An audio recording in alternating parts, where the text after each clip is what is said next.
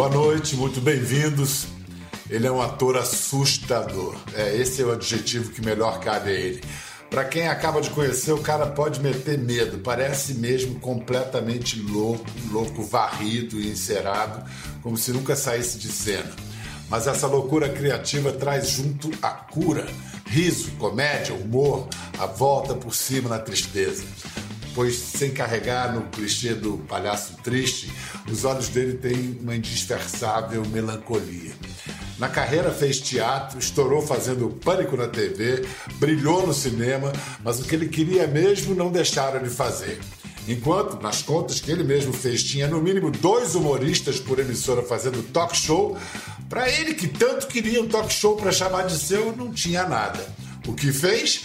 Foi pro teatro e fez o talk show sem convidados, só plateia. Deu certíssimo. Mas veio a peste e fechou os teatros.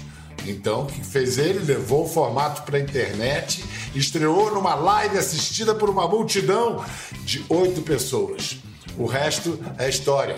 A live virou programa de TV na internet e agora, dois meses depois do fim da primeira temporada, ganha uma nova leva de episódios que entram todas as sextas-feiras no Globoplay. Agora ele tem um talk show que se chama Sterblit Não Tem um Talk Show. O Talk Show Eduardo Sterblit, muito bom falar contigo, cara. Eu não preciso falar nada. Vou, o meu próximo programa vai ser esse seu discurso em looping durante três, quatro horas. Imagina. Aliás, eu tô marcado pra gente fazer lá o, o seu talk show, hein? Não, tem que ser o último, então, porque depois de você é impossível ter, ter alguém. Tem que ser o último episódio para ver se renovam. Uh, vamos fazer o seguinte: vamos falar do primeiro. Você estreou com uma live assistida por oito pessoas. Como é que você lidou com isso para não deixar o fracasso subir a cabeça? É porque eu, eu acho que eu gosto um pouco do fracasso também, sabe? O fracasso também tem um. Também dá para viciar no fracasso. Tem uma frase, aquela frase do Beckett muito boa, né? Que eu, desde moleque, eu sempre quase tatuei na cabeça, que é falhar, falhar novamente e falhar melhor, né? E aí eu tenho essa coisa, às vezes eu, eu, eu, sinto que eu sou muito mais cara de pau ou muito mais criativo do que talentoso. Então, tipo, eu fico criando um monte de coisa, acaba que uma dá certo, né? Você faz um monte, acaba que alguém gosta de, de alguma e vai você conseguiu alguma coisa. Mas eu fiz para oito pessoas porque, na verdade, a gente estava no início da pandemia, que a gente já estava achando três semanas já o, o a eternidade. E aí tinha um amigo meu, que é o que é o André, que faz o programa comigo. A gente fazia web rádio junto no Mirk, tipo, há muito tempo atrás. Quando deu a pandemia, eu falei, poxa, eu não quero ficar fazendo uma live de rede social, essas lives de Instagram, de Twitter, essa coisa que tá todo mundo fazendo. Eu queria criar um aplicativo onde eu pudesse ter todas essas redes sociais ao mesmo tempo e usar tudo que elas podem dar pra gente ao mesmo tempo, sem precisar desconectar de uma e para outra, né? Poder falar com todas ao mesmo tempo.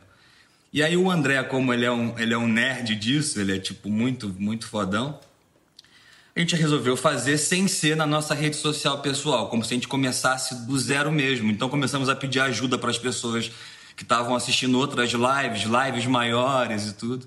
Acabou que isso a gente editou, mandou para Dani Ocampo, que é a nossa supervisora, roteirista, tudo, mãezona. E, e ela conseguiu vender esse piloto, isso como os melhores momentos, como se fosse um piloto, né? E rolou, então, tipo, o universo deixou acontecer. É, rolou e rolou bem. Mas só para eu entender, o espetáculo de teatro simulava um programa de televisão e agora você pegou um, um espetáculo de teatro que simulava um programa de televisão e levou para a linguagem da internet. Se é que existe isso, né? Linguagem de internet. A gente aqui está experimentando isso também, fazendo televisão graças à internet. Mas o que seria a linguagem de internet? Linguagem é a linguagem da televisão com mais interatividade ou é algo mais que isso? Eu acho que a linguagem da internet é tudo, né? Porque tudo agora é internet. O rádio é internet, a TV também é internet, a internet é a TV, é rádio. É... Acho que a internet, eu tenho a impressão de que ela é maior ela não é maior que o cinema, ela não é maior que o teatro, ela não é maior que as artes. Mas ela é uma, uma entidade maior de comunicação do que talvez Não, não mais do que a música, talvez, mas ela é muito grande. É, eu não sei se ela não é maior que o cinema, não, porque o cinema, para sobreviver, foi para o streaming. É verdade. O teatro, para sobreviver, eu estou vendo que atrás de você aí não me parece ser é uma verdade, já era residência. mesmo. Já era, a internet já é realmente. Tá em tudo. Isso atrás de você é, é a sua residência? É um teatro? É, isso aqui na verdade é a parte de cima, como o sótão, né? E aí era meio que um lugar sem, sem nada, com caixa d'água, essas coisas. Aí a gente resolveu fazer é, o estúdio aqui. Como eu queria dançar, eu tenho um potencial de dança muito grande, né? Como vocês sabem. Então Eu quero falar disso mais tarde, inclusive. eu queria poder ficar livre, igual em, em cena mesmo, igual no palco, né? É, e botar o croma. Então eu- a gente meio que. E, e ess- essas madeiras aqui são do cenário da peça da Low. Que você falou da, de loucura, né? A minha Low também me curou, então a gente está se curando também junto aqui. Eu não sou bom de palavras igual você, mas eu tentei aqui. A Lou, a, a Lou é a Louise ou a Louise? É, fala Louise? Tem pessoas que falam Low, tem pessoas, tem pessoas que falam Low, tem pessoas que falam Lu. Eu acho que é Lu. Eu acho que é Luíse. Vamos apresentar então, vamos incluir a, a Luísa, ela tá aí. Tá. Louise Dituane. Luíse Dituane. Ô, ô, Luiz, você já tem um sobrenome que Dituane tem um D mudo no início. E esse cara ainda tá querendo complicar o seu Luiz para Louise. Afinal, ensina pra gente como é que fala direitinho. Eu acho que o correto é Luíse, mas assim, a minha família sempre me chamou de Lulu, mas os amigos chamam de Lou, então pra mim tanto faz. Me chamando tá E tudo certo. Dituane, de, de onde é esse sobrenome? Dituane é um nome inventado. Minha mãe inventou esse nome. Porque, na verdade, Tuane é um- seria um nome, né? O nome da minha irmã quando ela nasceu. Mas meu pai não queria. Então ela falou: posso colocar o sobrenome? Vou colocar um D apóstrofe Tuane. Aí o pai falou: tá bom, pode ser. Aí quando eu nasci, ela falou: vou colocar também agora. E aí nasceu a filha da minha irmã. Então agora virou sobrenome mesmo, que ela colocou o nome da filha. Então agora tá válido. E sua mãe, sua mãe ganha a vida assim, inventando coisas? Qual é o Ela ofício também é? Ela é criativa. bem criativa.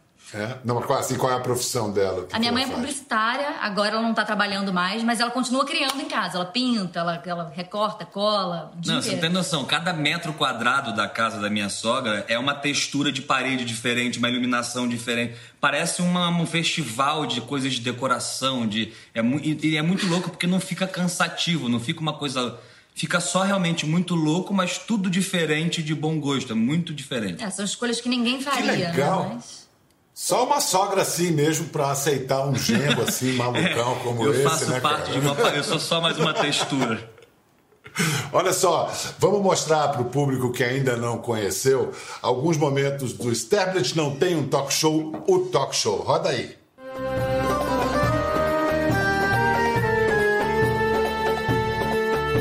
Nós temos a honra de informar não só ao Brasil, mas também a galáxias próximas. Faz cinco meses que eu tô malhando em casa e eu recomendo pra todo mundo cuidar da saúde malhando em casa. O que, que mudou depois de você começar a fazer exercício? Menino, eu tô ficando sensual agora. I will go.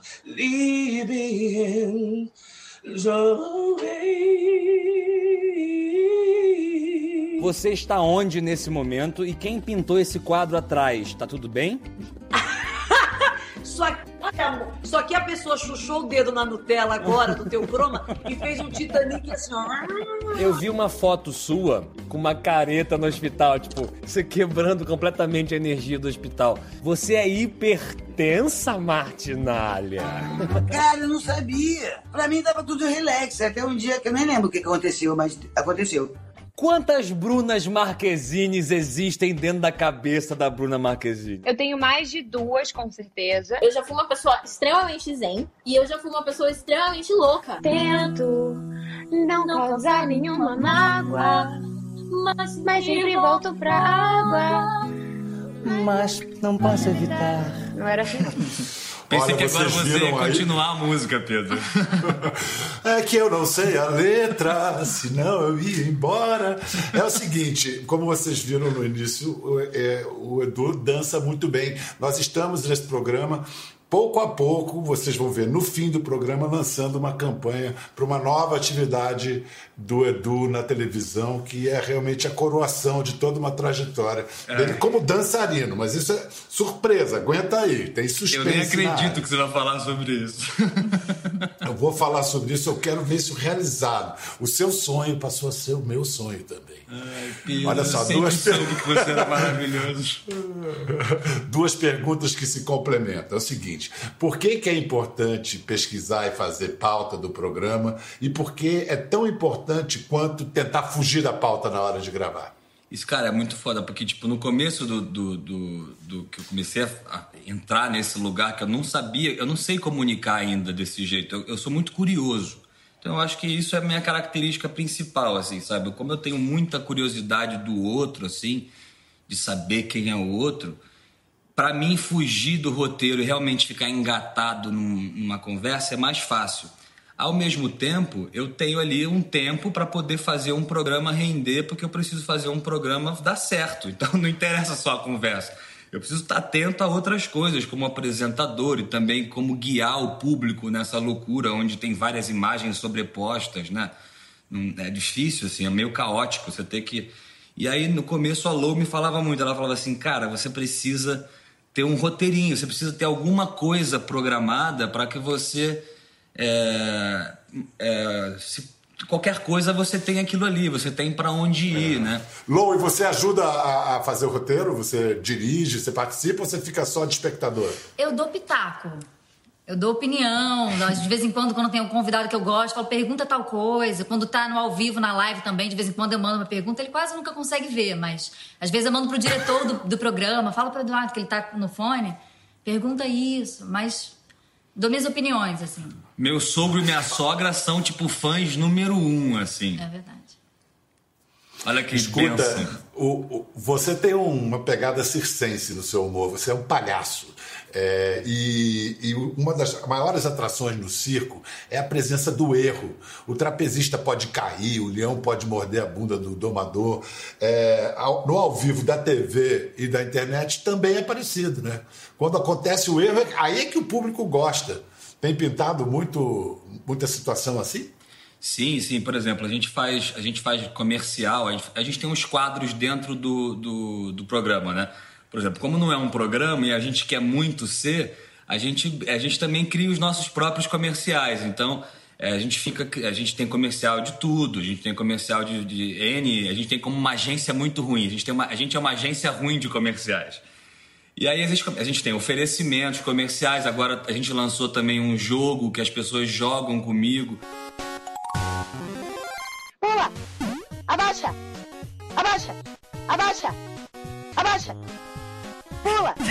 Abaixa! Agora estamos na Lua e a gravidade é outra, hein? E a gravidade é bem diferente. Abaixa!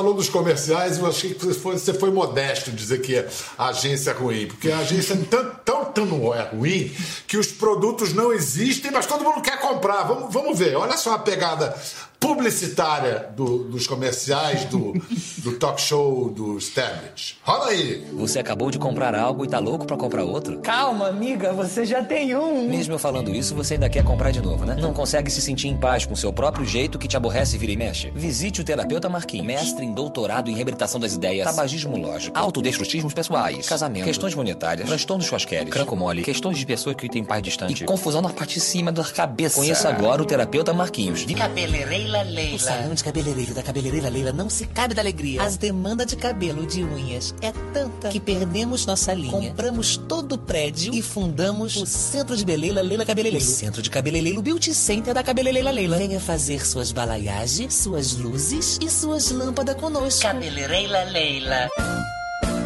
Conheça a nova loja de luminárias da sua região. Luminária. Luminária e Luminária Isa. Lâmpadas Bluetooth RGB. É muito louco ver isso passando no seu programa, mano.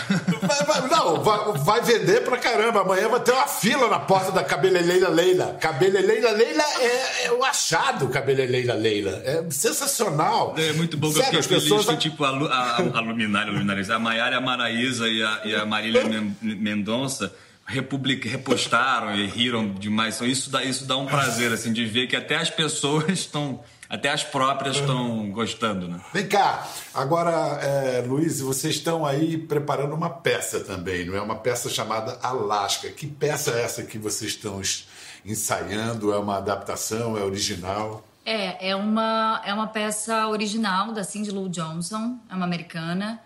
Eu tinha vontade de fazer essa peça há muito tempo, assim. Tem uns três anos que eu tô nesse processo, tentando realizar a peça. E a gente tinha decidido que ia fazer ela nesse ano. Então a gente ia fazer ela no teatro, no início desse ano, em março. E aí veio a pandemia e a gente falou, cara, como é que a gente vai fazer? Não vamos fazer. E aí a gente decidiu andar pra frente, assim, continuar. E na verdade eu acho que tá sendo positivo, assim, fazer da maneira que a gente tá fazendo, né? Porque a gente tá descobrindo uma nova linguagem que talvez futuramente, quando a gente for fazer no teatro, a gente vá trazer coisas que a gente tá usando aqui agora, talvez no teatro, né? Então. Mas aqui agora vocês vão estrear, a gente vai poder assistir ou a gente vai ter que esperar o dia, quando chegar, se chegar, a vacina, o pós-pandemia, esse futuro fictício aí? Não, a gente vai estrear. A gente vai estrear dia 1 de dezembro agora, no YouTube. Mas divulga um pouquinho para não ter oito pessoas na estreia. Mas vai que é o caminho é ótimo, que a gente consegue no Globoplay depois. Deu certo uma vez, né, cara? Olha só, eu quero mostrar agora uma cena desses dois juntos, eles contracenando no super bem sucedido Chipados no Globoplay também. Roda aí. Enzo? Mônica, tudo bem? Ah, Não, não, eu sou amiga da Mônica. Ela não vai poder vir, então pediu pra eu vir aqui te avisar isso. Você não é Mônica, não? Tá aqui uma foto sua aqui que eu vi aqui, de Mônica aqui, ó. Essa não sou eu, essa é a Mônica. Então, aqui você, Mônica, aqui, ó, ela aqui, ó. Ela parece um pouco comigo, sim, mas olha o nariz, é completamente diferente. Não é diferente nada, aqui o nariz igualzinho ao seu, aqui o nariz igual ao seu. Não é, não é. Por que, que ia fingir? Por que, que ia mentir? Porque não gosta de mim, não gostou da minha pessoa, não gostou do cheiro que eu tenho aqui, alguma coisa que aconteceu Não, quando sua não, cabeça... Olha, ver, olha, você tá de paranoia. Você tem algum documento pra mostrar que você não é a Mônica, pra, só pra mim ficar feliz? Não, sai sem documento. Eu vim fazer um favor rápido pra uma amiga. Que amiga você tá falando aí? A Mônica. A Mônica, né? Uhum. Se eu mandar um SMS pra Mônica, não vai tocar no seu celular nenhum barulhinho, não, né? Não. Vou mandar aqui só só pra saber o que aconteceu, né? Que ela tá... Viu? O quê? Não sou eu. Coincidência. Oi, Mônica, tudo bem? Opa, tudo Quanto bom? tempo, é. né? Dá licença. Sucesso. Tá, eu, eu sou a Mônica. Eu quis ser gentil. Eu me ferrei. Você quis ser gentil, você quis ser? É claro, você queria que eu tivesse feito o quê? Que eu tivesse fugido ou nem aparecido? Preferia, preferia sair. Hum, Desculpa, eu não sou assim. Chipados de Alexandre Fernanda Machado. Young. Palmas para Fernanda É. Young, Alexandre Machado. Que honra. Alexandre, né? inclusive, já escreveu a segunda temporada, né? Vamos ver quando é que filma, como filma, né? Hoje. Que protocolos serão esses? Vem cá, falar em duas pessoas se encontrando pela primeira vez, vocês dois, vocês se encontraram, foi mais ou menos assim também, Edu? Você teve que insistir ou foi mais fácil? Ah, bem, Bial. Ah, a, gente, a gente. Não, a gente se encontrou, na verdade, foi. Eu tava, eu tava escrevendo uma peça que eu achava que tinha uma personagem que tinha muito a ver com a Lou. Então, a gente já se conhecia antes, né? A gente se conhecia de vista, de amigos em comum. Então, aí ele se aproximou, assim, falando: Ah, tem um- uma peça, Não acho que a gente desculpa, podia, tá, gente? podia ler, acho que você podia fazer e tal. E, na verdade, eu nunca li essa peça, não sei nem do que, que se trata. Nunca aconteceu. Claro que já serviu pra- hashtag. Nunca li, amor. É eu que sei, eu conheço eu li. Tem até a música da Manu Gavassi com o Ri- de Ferreiro, nunca foi lançada a peça. Bom, a gente lê agora, quem sabe? Eu tenho uma tese, eu tenho uma, uma, uma teoria de que Luiz assistia Amor e Sexo, gostava muito do programa, e aí se apaixonou perdidamente vendo esta cena aqui. Por favor.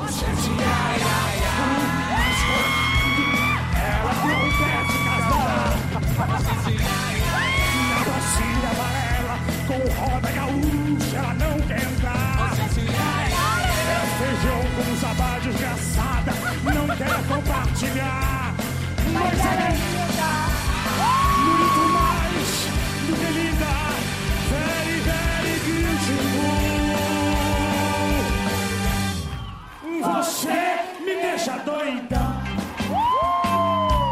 resistiria, né, Luiz? Quem resistiria?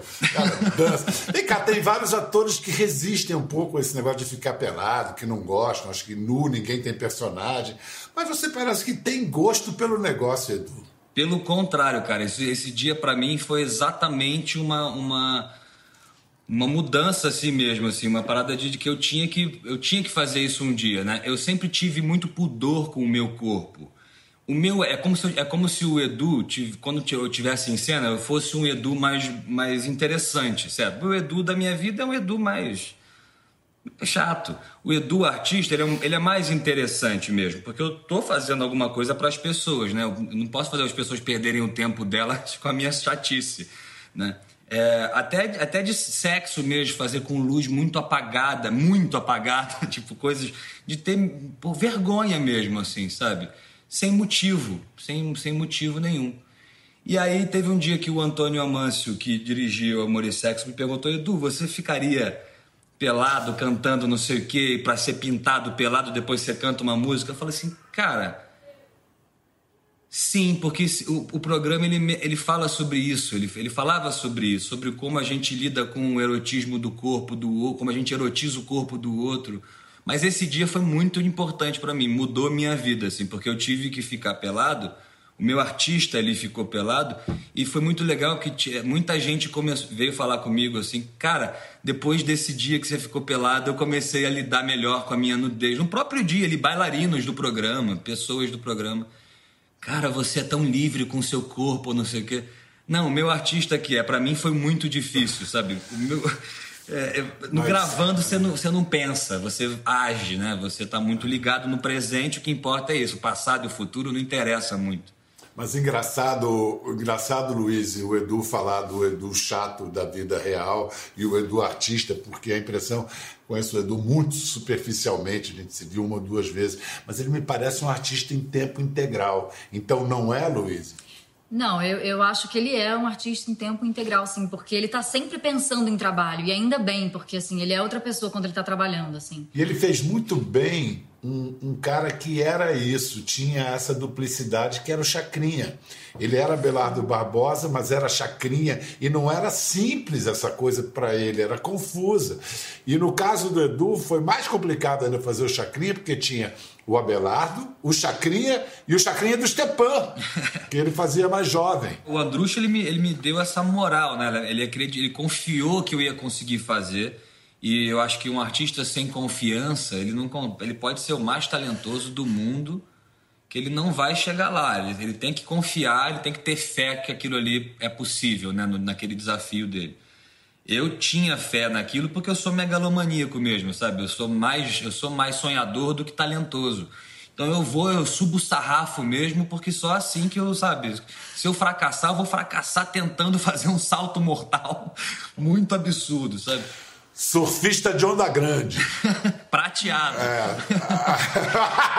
Exatamente. Sempre aí- lembrando isso. E aí, quando rolou essa parada do Chacrinha, eu falei, poxa, é um cara que tem, tem uma questão do sotaque, tem uma coisa de que é, ele também. ele, é, eu, não, eu não conhecia esse lado do Chacrinha, pai de família, né? Pra mim, o Chacrinha era um senhor malucão, sabe? Era um velho maluco, engraçado da, da televisão, um comunicador que eu não acompanhei tanto e tal. É, eu, eu nasci em 87, eu acho que ele morreu em 88. Você né? tinha um ano quando ele morreu. né? Exatamente. Então, mesmo assim, é uma entidade mesmo assim. Se você está resfriado e com febre resistente, não se. não.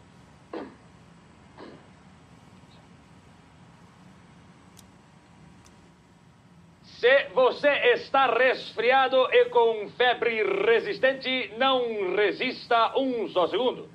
Pode ser gripe. Peça na farmácia o remédio perfeito. Resfrial, o antigripal que não tem igual.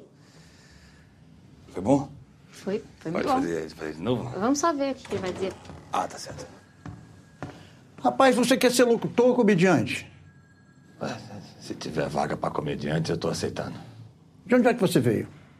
Sou de Surubim, Pernambuco. Quer um conselho? Por favor. Volta pra lá. Ordep, o próximo. Pois não. O Chacrinha tem isso que você também tem, e eu acho que ficou muito evidente. Queria saber se a con- concorda comigo. No Éramos Seis. Esse cara tem alguma coisa de chapliniano, não tem? Uma coisa de Chaplin no, no personagem do Éramos Seis, É o humor físico. que é um né? certo lirismo junto do humor também. Ah, eu fiquei, eu fiquei mais apaixonada ainda. Eu, eu amei, assim, Éramos Seis. Eu acho que foi um trabalho incrível, assim, do Eduardo. Eu acho que foi um desafio muito grande para ele, para ele mostrar para o público também uma coisa diferente, né? Que as pessoas não esperam dele, né? As pessoas esperam sempre um humor. Tinha humor, só que era um humor diferente, sofisticado, não era óbvio, entendeu? Então, é... E, nossa, assim... Eu sou fã, né? Eu, pe- eu penso muito, eu gosto muito do Peter Sellers, eu gosto muito do, do Roberto Benini. Eu pensei muito nessa galera, sabe, no, no Chaplin mesmo, pra fazer pra. Porque quando me foi vendido o personagem, primeiro que fa- falou que o Osmar Prado tinha feito. Eu falei, bem, eu vou esquecer fazer qualquer coisa melhor, porque já não tem como. Então eu vou trabalhar aqui no, no, no onde eu sei. E comecei a ver esse, esses, esse tipo, esses tipos de humoristas, comediantes, atores, assim, que encantavam mais do que faziam rir. Sabe? Então eu acho que o Chaplin eu fico encantado. Eu não, fico, eu não dou gargalhada, eu fico encantado. Eu acho que eu, eu peguei essa referência. É, esses três aí que você citou tem isso, principalmente é, é, o Chaplin e o Peter Sellers, uma coisa assustadora, como eu te apresentei no início. É meio assustador o negócio. Vem cá, Luiz, vocês planejam ter filhos algum dia? O que, o que, que tem que rolar antes desse projeto? Vocês já estão casados há cinco anos, é isso? Sim. Tem que transar, né, Pedro? Tem que transar antes. Tem que A trabalhar gente- muito nisso. É, é. A gente pretende, mas a gente não planeja ainda, né? Acho que daqui a um- alguns, sei lá, uns, uns aninhos aí, uns poucos anos, não muitos, talvez. Eu não, a gente Eu não tenho muita pensa... vontade de ser mãe, assim, a gente tem vontade de ser, de ser pai, mãe, mas eu acho que a gente pensa nisso para um futuro, assim, ainda, mais para frente, um pouco. Às vezes essa, esse desejo de vida, esse impulso de vida vem depois de uma grande perda. Edu, você teve uma grande perda na pandemia. Você perdeu a, a sua mãe, né? Ela morreu no meio da pandemia. E ainda tem essa coisa, você estava para fazer o, o show e tem essa, essa máxima cruel no mundo dos espetáculos, né? O show não pode parar, o espetáculo tem que continuar. Como é que você lidou com isso diante do luto? Ah, a minha mãe me. A, a minha, eu, aprendi, eu, eu quis ser artista vendo minha mãe em cena, né? A minha mãe, ela, ela tinha, ela fazia aula do tablado com a minha tia, que dava aula no tablado. Minha tia chamava Maria Vorris. E a minha avó, a mãe da minha mãe, dava aula de voz lá, nessa turma. E aí a minha tia montou Calu, e minha mãe fez uma personagem chamada Flora. E aí teve um dia que minha mãe foi fazer a peça de fim de ano, né, a peça de fim de curso. É, e aí eu fui levar flores para minha tia e para minha mãe. E aí a pessoa, o pessoal aplaudiu, eu agradeci e falei para minha mãe que eu queria fazer teatro. Dali em diante eu, eu não parei. Então minha mãe sempre foi a minha primeira e grande incentivadora. A primeira vez que eu vi palhaço, mágico, ventríloco, shows, é, transformistas, ilusionistas, tudo, circo, é, teatro, cinema, tudo foi minha mãe que me incentivou, né?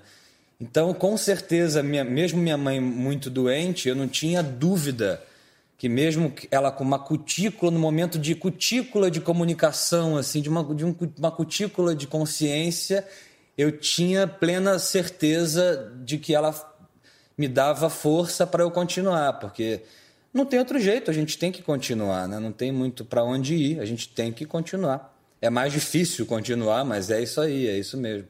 Olha só, então vamos contar o que, que você sonha em fazer em televisão e fazer essa campanha agora. Olha, quando eu saí do pânico, eu, eu, ten, eu fiz de tudo para tentar virar bailarino do Faustão, que era uma vontade que eu sempre quis desde, desde pequenininho, porque eu ficava dançando ah, com o programa começando e tudo, eu adorava aquilo.